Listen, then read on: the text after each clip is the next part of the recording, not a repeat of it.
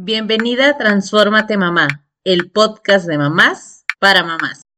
¿Cómo elegiste la escuela de las personitas? Bienvenidas al episodio número 80 del podcast de Transfórmate Mamá. Así que antes de comenzar el episodio, quiero pedirte tu ayuda para llegar más a más personas, a más mamás con este podcast. Anímate a compartir en tus grupos de la escuela, de tus amigas, con otras mamás, a seguirme en Instagram, en y recuerda activar la campanita siempre para que estés actualizada de los nuevos episodios que salen cada semana, que estaré compartiendo contigo todos los miércoles. Y este episodio es para todas las mamás que ya sé que estamos por salir de vacaciones y que ya lo que menos queremos saber es cosas de la escuela, pero es importante hacernos la pregunta, ¿Cómo elijo la escuela para las personitas o para mis hijos? Sé que la mayoría que estamos con un pie ya afuera. Ya queremos olvidarnos de la escuela y de todas las cosas que sucedieron. Otros ya son muy afortunados porque ya sé que ellos ya salieron de vacaciones de verano desde hace casi dos o tres semanas. Qué rico que ya estén disfrutando de estas vacaciones. Pero este tema eh, realmente me parece muy importante por lo que podemos platicarlo, ya que cada mamá o papá existen diferentes factores por los cuales toman la decisión en qué escuela meter a sus hijos a estudiar. Durante la pandemia, el COVID, que no hace mucho pasamos por esto, aunque a veces creemos que fue hace bastante tiempo, hubo la movilidad de que los estudiantes estuvieran inscritos en escuelas públicas y se fueron a privadas. Otros que estaban en escuelas privadas se fueron a públicas y algunos de estos motivos fueron porque estábamos en busca de una mejor educación en línea, así como está, y otros pensaban, ¿para qué estoy pagando si los niños ni lo están aprovechando? O sea, al final, ellos están aquí en la, en la casa, no tiene caso seguir pagando una mensualidad en una escuela privada. A muchos de nosotros nos hizo replantearnos si era la mejor opción la escuela actual donde estaban estudiando nuestros hijos, porque podíamos estar en algunos casos viendo todo lo que sucedía en la escuela, la manera en que la maestra llevaba la clase y demás. Con todo esto, considero que los hábitos también de consumo en la educación también tuvieron pequeños cambios. Sé que para la gran parte de la población en México, la mejor opción de escuela es la que se encuentra cerca de casa, o bien la que está cerca del trabajo de mamá o de papá. En lo personal, yo estudié en una escuela pública que estaba muy cerquita de mi casa, o sea, literal llegaba caminando. Y yo creo que muchos nos pasó todo esto de, estar en la escuela más cercana, ¿no? A la, a la casa. Pero bueno, para los que no están en México, la escuela pública nos referimos a la que da el gobierno como tal, ¿no? La escuela que ofrece a la mayoría de la población y que es parte de los que la gran mayoría de los mexicanos es, donde estudian. Y recuerdo que entre los puntos que mi mamá y mi papá consideraron era la cercanía de la escuela a la casa, buscando que fuera un espacio que contara con la seguridad necesaria para estar dentro de esas instalaciones. ¿A qué me refiero con esto? Que no entraban personas ajenas al personal de la escuela o cositas así. Pero lo más importante que yo recuerdo, al menos en ese momento para ellos, era, número uno, que estuviera cerca de casa estuviera ahí, cerquita, que en cualquier momento fueran por mí o cualquier situación, hasta yo pudiera ir y venir caminando. Yo siento que la ciudad no era tan peligrosa en ese tiempo, que por eso nos daban la oportunidad de ir caminando y demás. Lo que más podías elegir en dado caso y en algunas escuelas era el turno para tus hijos. Ya sabes que existía eso, que los que niños que iban en la mañana eran más inteligentes y los de la tarde como que más tranquilones en el tema escolar. Yo creo que ese sigue siendo un mito, no lo sé, pero bueno, así, así se vivía en ese momento el tema de las escuelas. Ustedes también tenían ese tema en las escuelas de decir los que vamos en la mañana somos aplicados y los que vamos en la tarde no, o no necesariamente. Para gran parte de la población, esto que comento sigue siendo la mejor opción, el ir a una escuela pública. En algunos casos, aunque la escuela sea pública, Debido a su reconocimiento, algunos papás o mamás hacen el esfuerzo de meter a sus hijos en esas escuelas, aunque estén un poco más lejos o fuera de la rutina habitual. ¿A qué me refiero? Que si esta escuela pública normalmente maneja mm, un buen estatus y que siempre es reconocida porque niños que salen con muy buen promedio, los papás procuran llevar a sus hijos a esas escuelas. Al final del día, la elección de la escuela es un tema importante, ya que puede marcar la diferencia en el desarrollo de los estudiantes. Es decir, si mi hijo tiene una condición especial donde necesita cierto apoyo adicional, existen escuelas tanto públicas como privadas que no cuentan con este tipo de programas. Entonces, claro, debo de revisar si es posible o no qué escuela es la mejor para mis hijos. Y aunque la escuela no va a definir a la persona, es importante que las madres y los padres de familia tengan en claro qué esperan de la escuela donde están inscribiendo a sus hijos o a sus personitas, aun cuando sea pública. Nos debemos dar el tiempo de conocer las instalaciones, las medidas de seguridad, así como el plan de estudios con el que contará esta escuela. Asimismo, cuando la escuela es privada, es necesario revisar el presupuesto familiar para saber si además de las colegiaturas ¿Qué otros gastos va a generar tener a nuestros hijos en esa escuela? Se realizan constantemente festivales, eh, convivencias, donde tengas que seguir invirtiendo de manera mensual adicional a la colegiatura. Para algunas mamás y papás, también es importante el tema de las clases extraescolares las opiniones de otros padres de la escuela al tomar la decisión de ingresar a sus hijos ahí. Puntos a considerar al momento de decidir cuál es la mejor opción para nuestras personitas.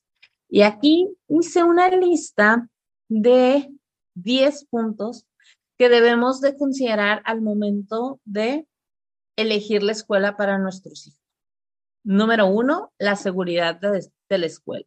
Es decir, los estudiantes pasan más de cuatro horas en las instalaciones de esa escuela, donde realizan diferentes actividades, por lo cual es importante conocer las medidas de seguridad y de convivencia dentro de la escuela. Saber si las maestras y los maestros cuentan con capacitaciones de primeros auxilios, si se cuenta con enfermería, así como las medidas de, de seguridad al momento de ingresar personas a las instalaciones.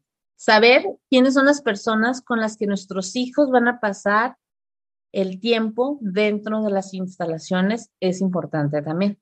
El punto número dos es el tema de las extraescolares. Para muchos, además de la oferta educativa que maneja el plantel, es importante conocer si cuentan con actividades adicionales para impulsar los talentos y los intereses de los estudiantes o de los niños, ya que éstas promueven en los niños desarrollar habilidades, tener metas, así como algunas otras para reforzar el trabajo en equipo. Durante mi tiempo estudiante, no tuve la oportunidad de las clases por la tarde. Yo era de las niñas que se salía a jugar ahí fuera de la casa con los otros vecinos, que seguramente todo esto ayuda yo lo veo que con mis hijos, que ellos sí han tenido la oportunidad de quedarse a clases extraescolares, veo cómo esto les ayuda a encontrar un equilibrio entre los deberes educativos, pero también otras actividades que desarrollen lo físico, lo emocional, creando mayor confianza en ellos. Este tema de las extraescolares o las actividades fuera de lo educativo pueden ayudar a crear confianza en nuestros hijos, que eso puede ser un punto importante para las mamás o los papás al momento de elegir cuál es la mejor opción. Ahora, el punto número tres, y la verdad es que no debemos dejarlo de lado, es la distancia entre la, entre la escuela y la casa. Y sé que ya lo mencioné, pero sin duda este tema es muy importante. Estudiar las rutas para llegar a la escuela, conocer cómo se maneja el tráfico y el tiempo que nos lleva en trasladarnos de un lugar a otro. Por ejemplo, cuando nosotros nos mudamos acá al Estado de México, vivíamos a ocho minutos de la escuela de los niños en carro. Claro que esos ocho minutos era sin tráfico y en fin de semana y en un horario mucho más tranquilo. Cuando comenzaron las clases, esos ocho minutos se volvieron más de 20 minutos de traslado. Ellos tuvieron más de un retardo en la primera semana de haber ingresado a la escuela por esto mismo, porque nosotros no consideramos que a la hora que empieza la escuela, el tráfico aumentaría tanto. Por eso es importante que consideremos diferentes rutas para llegar a la escuela de los niños, así como el tráfico que existe en, en este traslado. Actualmente vivo a tres minutos de la escuela. No necesito ni siquiera el carro para llegar. y de verdad es que esta es una gran ventaja, ya que ocasiona menos estrés en la mañana a la hora de salir a la escuela. No necesitamos mover el carro, no dependemos del tráfico para llegar.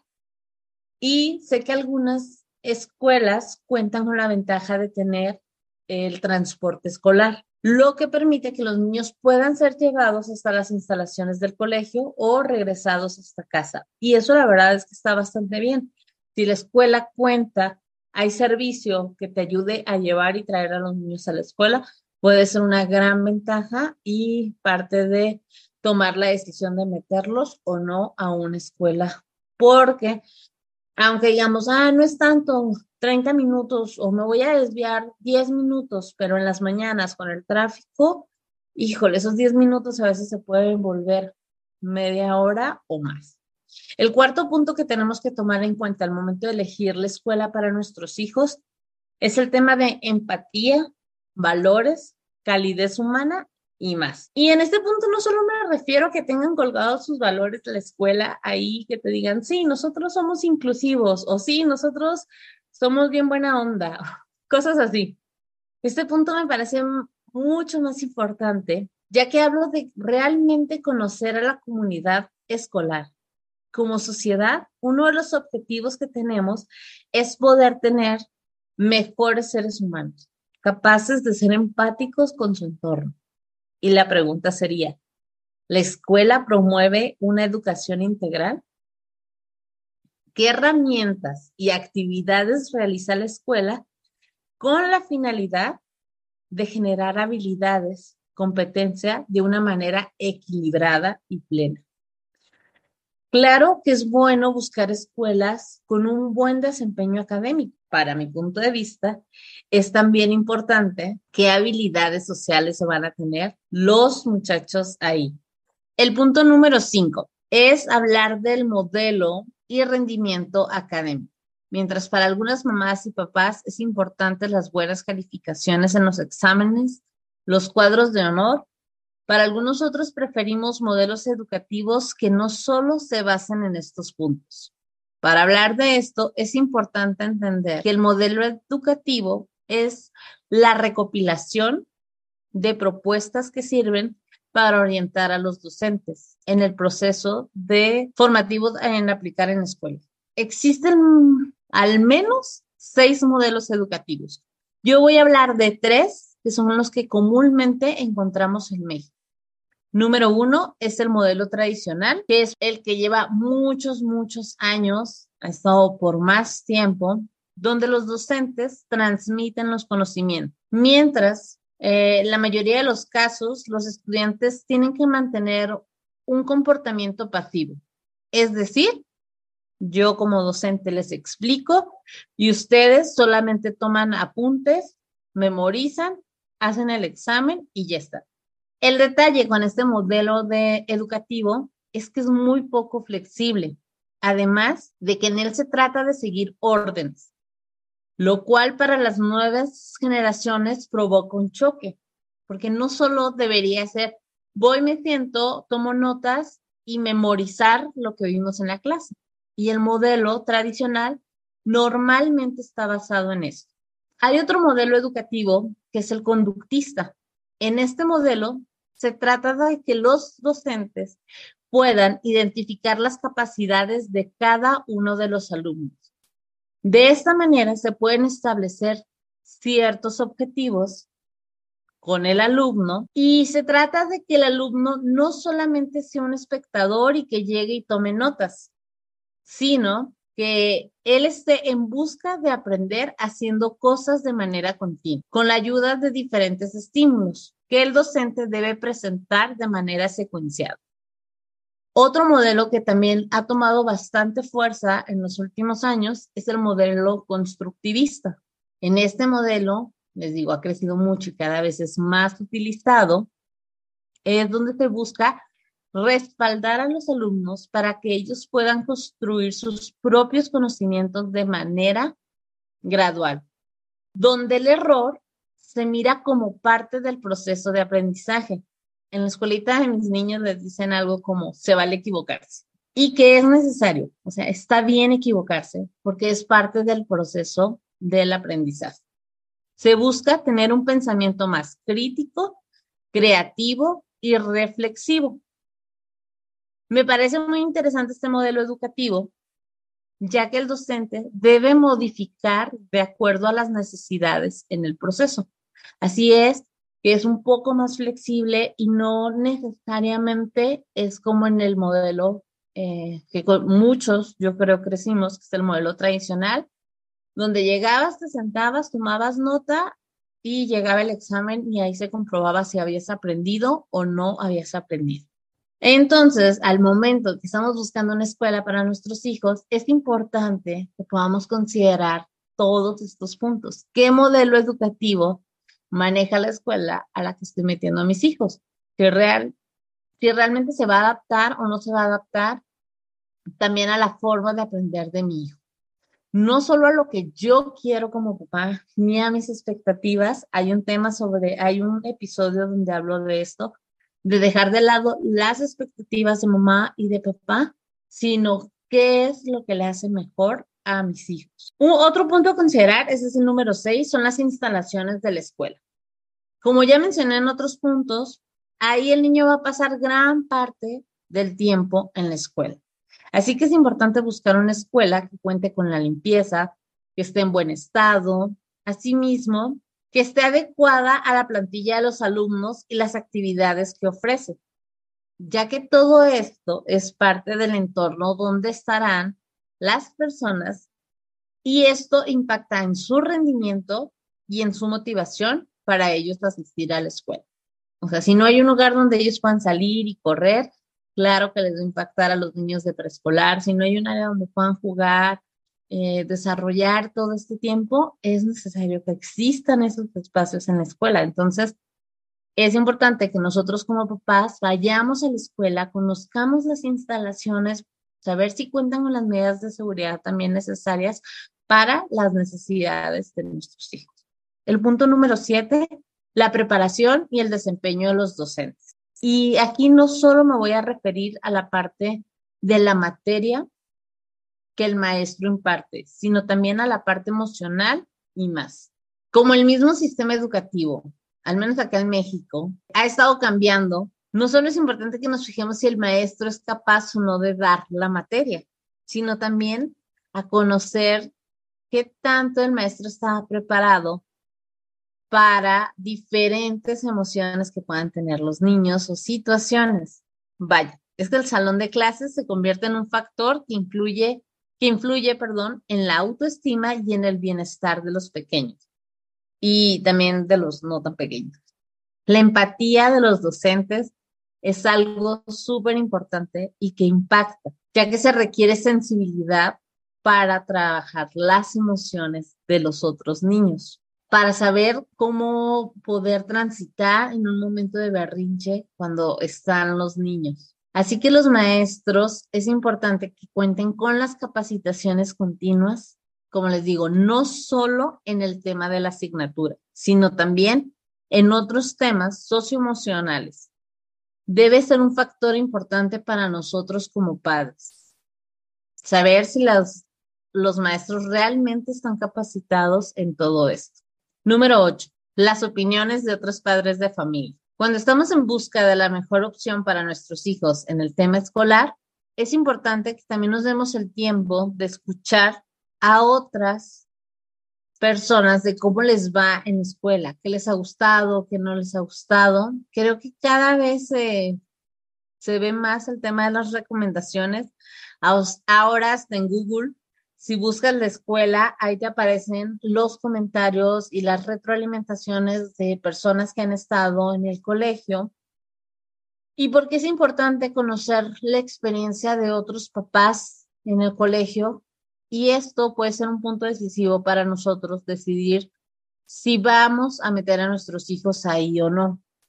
Si logran eh, los objetivos, los valores, si realmente están comprometidos, como tal vez te lo ponen en su página de internet, pero para mí es importante siempre estar alerta a los comentarios que realizan otras personas que ya tienen tiempo en el colegio. Y sin duda, es algo que cada vez está ganando más relevancia en la red. Ahora, a diferencia de antes, no solo es el boca en boca que se habla de una escuela, sino que realmente hay papás que sí entran a Google, buscan la escuelita y ponen la reseña de la escuela. Sí, me ha gustado, o tuvimos esta situación con tal maestro, o tuvimos esta situación en la escuela, el caso de seguridad, en el caso de cómo se comportan con los niños. Y sé que hay personas que tal vez van a entrar y hacer solo malos comentarios de la escuela, pero yo creo que sí es importante considerar las recomendaciones o las alertas que otros papás dan. ¿Por qué? Porque al final esos puntos tú te los puedes llevar a la escuela y decirle, oye, yo vi en internet que hablaban de estas situaciones que tuvieron en la escuela. Es importante para mí que me digas qué continuidad le dan, cómo están abordando estos temas, qué onda con el tema del bullying, qué onda con el tema de la inclusión, qué onda con el tema de, vaya, lo que para cada papá sea importante. El punto número nueve es, otros idiomas? Uno de los mitos que existen con el tema de aprender otro idioma es que podemos llegar a confundir a los niños o que genera un retraso en el proceso de aprendizaje. Sin embargo, el cerebro tiene un gran desarrollo cuando aprende más de un idioma. De los beneficios que existen también es darles confianza a los niños que pueden tener una mejor resolución de problemas, una escucha activa, mayor sociabilidad, ser más, más flexibles, mayor curiosidad y fluidez lingüística. Así que creo que este punto es importante a considerar si la escuela maneja o no un idioma adicional. Hay algunas que son bilingües, hay otras que tienen idioma inglés, al menos una o dos horas para que los niños se vayan familiarizando. Entonces, este es un punto importante a considerar al momento de elegir la escuela para nuestro. El punto número 10 es, ¿tiene una escuela laica o una escuela religiosa? En la educación pública en México, y siempre hablo de México porque aquí es donde estoy, creo que la mayoría ya de los países, se busca que la educación sea laica. Sin embargo, en algunos colegios, existe el tema de que la escuela puede tener religión o no. Y de verdad, este sí es un punto a considerar. Que nosotros queremos que nuestros hijos en la escuela tengan un tema de religión o no. Hay quienes consideramos que la religión y todo esto se debe manejar en casa y hay quienes desean que la institución educativa también lo tenga. Cada uno de nuestros hijos son diferentes. Así que elección del, la elección del colegio es algo que debemos de tomar en cuenta también con su personalidad y sus necesidades. ¿Y qué pasa para los que tenemos más de dos o, o tres hijos o no sé cuántos? Sé que esto, este punto se puede volver un poco complicado, porque para mi lógica es mandar a los dos hermanos a la misma escuela. Y creo que es totalmente entendible solo que en algunas ocasiones algunos de ellos se puede sentir incómodo. Quizá entre más flexible sea el modelo, del modelo educativo que busques, ayuda a cubrir las diferentes necesidades de cada uno de tus hijos. Porque entre más estricto y poco flexible sea el modelo educativo, pues claro que no a todos los niños les va a funcionar igual. ¿Qué pasa cuando yo no puedo elegir llevar a mi hijo a dos diferentes escuelas? a uno lo voy a llevar a esta escuelita y al otro lo voy a llevar a otra escuelita. O sea, la realidad es que en el día a día, todos los papás los que intentamos, mamás y papás intentamos que estén en una sola escuela, todos nuestros hijos, que estén lo más cerquita posible. Entonces, hay que ver si la escuela realmente puede cubrir las necesidades diferentes de cada uno de nuestros hijos. También en este punto entran las extraescolares, que ayudan al reforzamiento no solo en casa, sino a otras habilidades que ya las mencioné. Y crear estrategias que permitan integrarlos de una mejor manera a la escuela. Papás y mamás, recordemos que no existe el colegio perfecto o la escuela perfecta. O que la escuela pueda cumplir con todas las características que nosotros queremos o necesitamos. Por eso debemos sentarnos y pensar en aquellas que no son negociables y cuáles sí. Es decir, la escuela puede ser pública o privada. ¿Esto es negociable, sí o no? La escuela quiero que sea laica o con religión. ¿Esto es negociable, sí o no? Que esté cerca del trabajo o de la casa que tenga clases extra o que no tenga clases, que se enfoque en lo deportivo, lo artístico o no es necesario para mí, que sean considerados una escuela con excelencia académica o que sean incluyentes. Y esto que te comento depende de cada familia, de cada mamá, de cada papá. Nosotros debemos de decidir qué es lo mejor para nuestros hijos. ¿Qué es lo que estamos buscando en el colegio? Te comparto que en el colegio donde actualmente están mis niños, tanto niñas como niños llevan pantalón. No existe el uniforme con faldita para las niñas.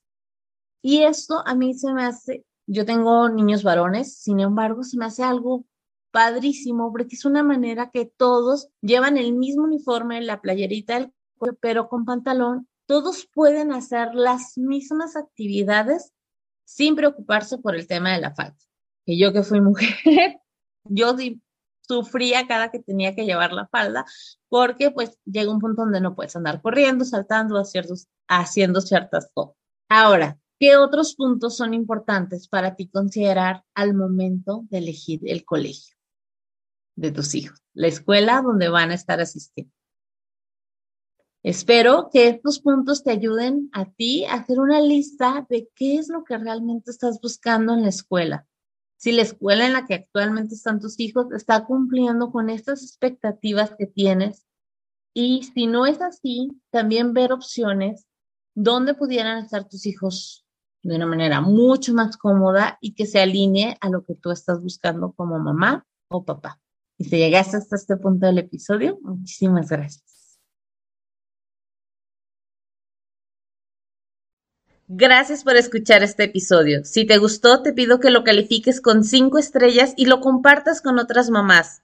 Te invito a seguirme en Instagram en arroba mamá y escucharme la próxima semana en otro episodio del podcast de mamás para mamás. Transfórmate mamá.